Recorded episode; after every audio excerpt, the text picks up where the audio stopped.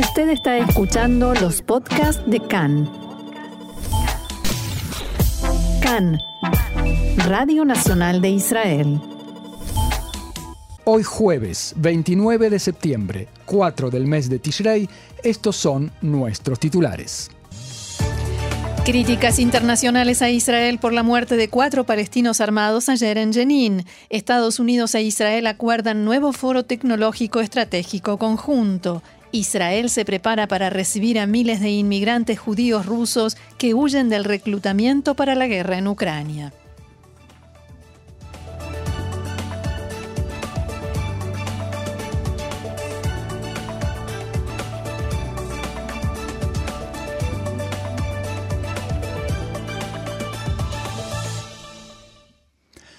Ahora sí vamos entonces al desarrollo de la información. En la acción de las fuerzas de seguridad ayer en el campo de refugiados de Jenin resultaron muertos cuatro palestinos y diez más resultaron gravemente heridos. No hubo víctimas entre los efectivos israelíes. Los soldados, encabezados por el comando de Nahal y la unidad de Mistarbin de la Guardia de Frontera, ingresaron al campo de refugiados y a instrucciones del Servicio de Seguridad General, el Shin Bet, rodearon una casa en la que se hallaban dos palestinos armados con pedido de captura. Los palestinos dispararon hacia los efectivos israelíes e intentaron lanzarles cargas explosivas, pero resultaron impactados ellos mismos por las explosiones. En el tiroteo murieron ambos y dos palestinos más.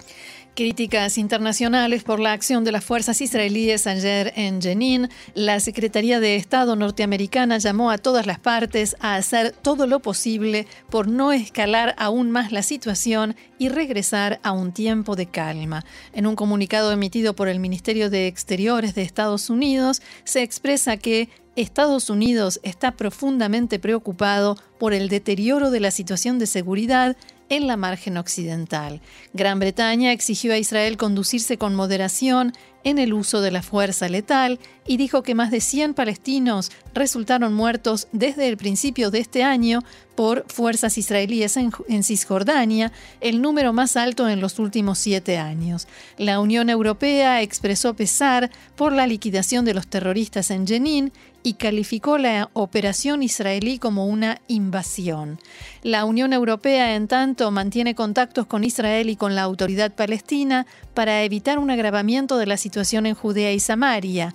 El portavoz de la Unión Europea en Jerusalén, Shadi Othman, entrevistado por la radio La Voz de Palestina, dijo esta mañana que las partes no tienen interés en una escalada incontrolable.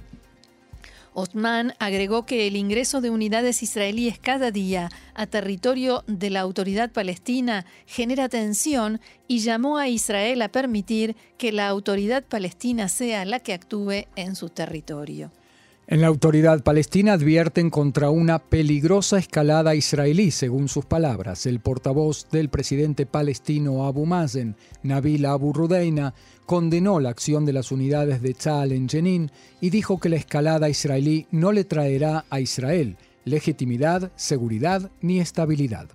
En la OLP, Organización para la Liberación de Palestina, acusaron al gobierno israelí de ser el responsable de la muerte de los cuatro palestinos en el campo de refugiados de Jenin. El alto dirigente de la OLP, Hussein al-Sheikh, llamó a la comunidad internacional a proteger al pueblo palestino. En el contexto de los incidentes de seguridad en Judea y Samaria, el jefe de Estado Mayor del Ejército, teniente general Aviv Kojavi, efectuó una reunión de evaluación con altos oficiales de diferentes cuerpos. Los oficiales le presentaron al comandante del Ejército el panorama completo de la situación según sectores y la acción de las diversas unidades en el marco del operativo Rompeolas. Kojavi dijo al término de la reunión que nuestras fuerzas están arrestando palestinos con pedido de captura, operan bajo fuego y frustran acciones terroristas e incluso esta mañana, o sea, ayer, hemos llevado a cabo un operativo complejo en el campo de refugiados de Jenin cuyo objetivo fue neutralizar una amenaza concreta. Continuaremos preparándonos para todo el arco de escenarios y haremos todo lo que sea necesario a toda hora y en todo lugar para garantizar la seguridad de los habitantes del Estado de Israel, palabras de Aviv Kojavi. En el mismo orden fueron perpetrados anoche dos atentados con disparos en Judea y Samaria. Junto al asentamiento Yabei Shomron fueron efectuados disparos de bala, al parecer desde un vehículo en movimiento. No se registraron daños, pero se hallaron varios cartuchos vacíos.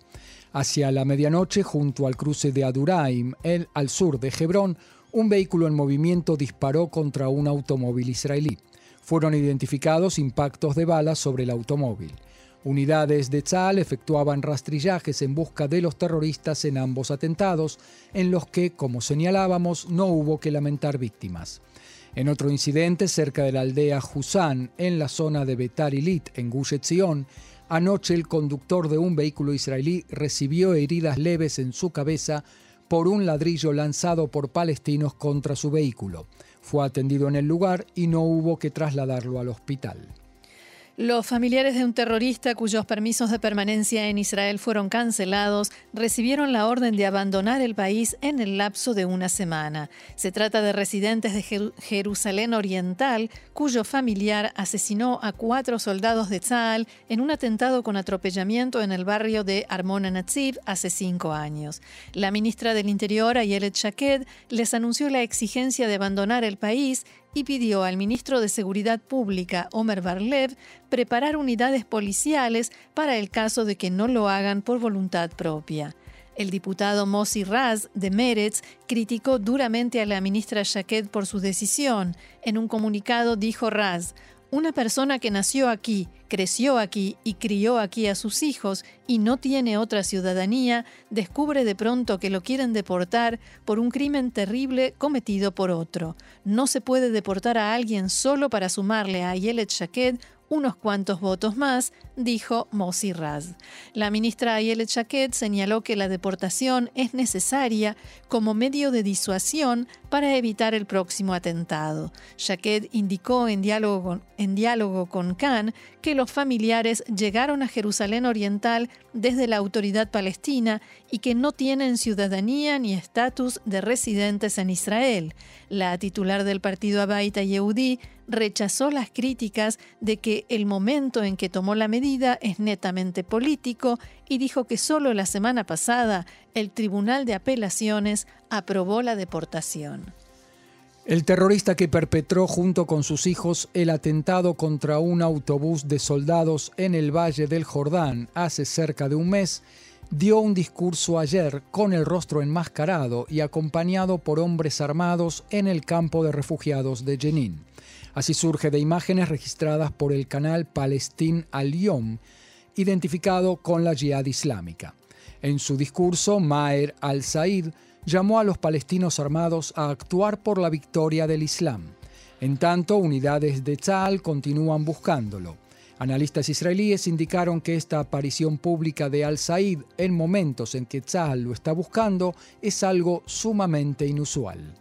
Medios de comunicación palestinos informaron que colonos israelíes en los territorios atacaron a palestinos ayer en las afueras de la aldea Madame en la zona de Nablus. Según las fuentes palestinas, unos 20 colonos lanzaron piedras contra una vivienda en una esquina de la aldea y varios residentes de esa vivienda salieron a enfrentarlos. En el enfrentamiento resultaron heridos dos palestinos, un hombre de 58 años de edad y su hijo. Desde Tzal informaron que efectivos militares acudieron al lugar para separar a los bandos y sacar a los colonos de la aldea.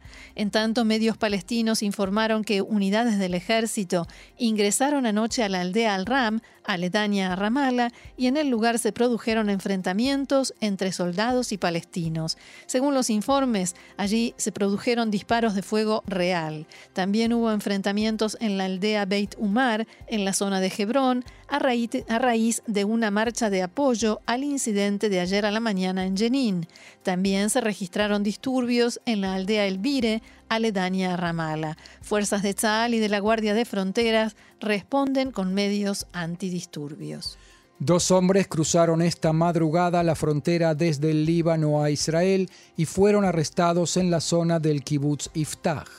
Ambos fueron trasladados para ser interrogados por las fuerzas de seguridad. Este mediodía los dos fueron devueltos al Líbano a través del mismo lugar por donde ingresaron. La operación fue realizada en forma coordinada entre el ejército de Israel y la Fuerza de Paz de la ONU en la frontera. Tzal informó que no hubo peligro de que se produjera un incidente de seguridad y que el ejército continuará actuando para impedir todo cruce de la frontera y la violación del espacio aéreo israelí, reza el comunicado del ejército israelí. Y el Gabinete de Seguridad se reunirá en una semana más para tratar, al parecer, la aprobación del acuerdo por el trazado del límite marítimo entre Israel y el Líbano. Fuentes cercanas al tema indicaron que el mediador norteamericano Amos Hochstein podría presentar su plan de acuerdo la semana que viene. También la semana que viene se efectuará una revisión del, estado de la plataforma gasífera Karish y el sistema de transporte de gas desde allí al sistema de transporte nacional. La revisión tomará varias semanas y si culmina sin fallas, comenzará la extracción del gas mismo. En Israel continúan subrayando que la fecha para la extracción del gas será cuando la plataforma pueda funcionar y no guardará relación alguna con las amenazas de Hezbollah. Cambiamos totalmente el ángulo de la información en el contexto de la guerra en Ucrania y el, reclutamiento masivo en Rusia. El gobierno israelí pedirá la aprobación la semana que viene de un presupuesto especial de 90 millones de shekels para absorber a judíos y beneficiarios de la ley del retorno provenientes de Rusia. El programa fue acordado por el ministro de Finanzas, Avigdor Lieberman, y la ministra de Inmigración y Absorción, Pnina Tameno-Shete. Según la propuesta, hasta la averiguación de sus derechos a inmigrar, quienes lleguen a Israel recibirán todos los derechos que les correspondería como inmigrantes, ello en base a la experiencia de olas de inmigración anteriores en las que más del 90% fueron hallados como beneficiarios. En el mismo orden, en Israel siguen de cerca la ola de reclutamiento en Rusia y por temor a que israelíes con ciudadanía doble, israelí y rusa, sean reclutados al ejército de ese país. En Rusia residen varias decenas de miles de israelíes con doble ciudadanía. En los últimos meses, varios países recomendaron a sus ciudadanos abandonar Rusia lo antes posible y no viajar allí para no ser reclutados. En Israel temen que un llamado similar a abandonar Rusia afecte las relaciones entre ambos países. Otro asunto, Estados Unidos e Israel acordaron la formación de un foro estratégico tecnológico conjunto. A cambio, Israel se abstendrá y evitará que tecnologías de punta lleguen a otros países, aludiendo indirectamente a China. En la primera reunión sobre el tema se encontraron anoche en Washington la ministra de Innovación, Orit Farkas Cohen, y el director del Consejo de Seguridad Nacional, Eyal Julata. Los norteamericanos aceptaron llevar a cabo un foro de este tipo solo con otros tres países, cuyo fin sea multiplicar en los próximos años la cooperación entre los servicios de inteligencia de Israel y Estados Unidos, así como poner en marcha grandes iniciativas entre ambos países. Por temor a que información tecnológica sea transferida en el marco de dicha cooperación, habrá un grupo de trabajo específico cuya misión será elaborar acuerdos en el tema. Julata dijo en rueda de prensa que se crearán mecanismos de confianza entre ambos países en todo lo tocante a la tecnología que cada bando podrá transferir. Farkas Cohen indicó que serán aumentadas tanto la cantidad como la calidad de la cooperación. Respondiendo a la pregunta de Khan, el director Julata señaló que el acuerdo carece de limitación geográfica, es decir, que no deja afuera a Judea y Samaria.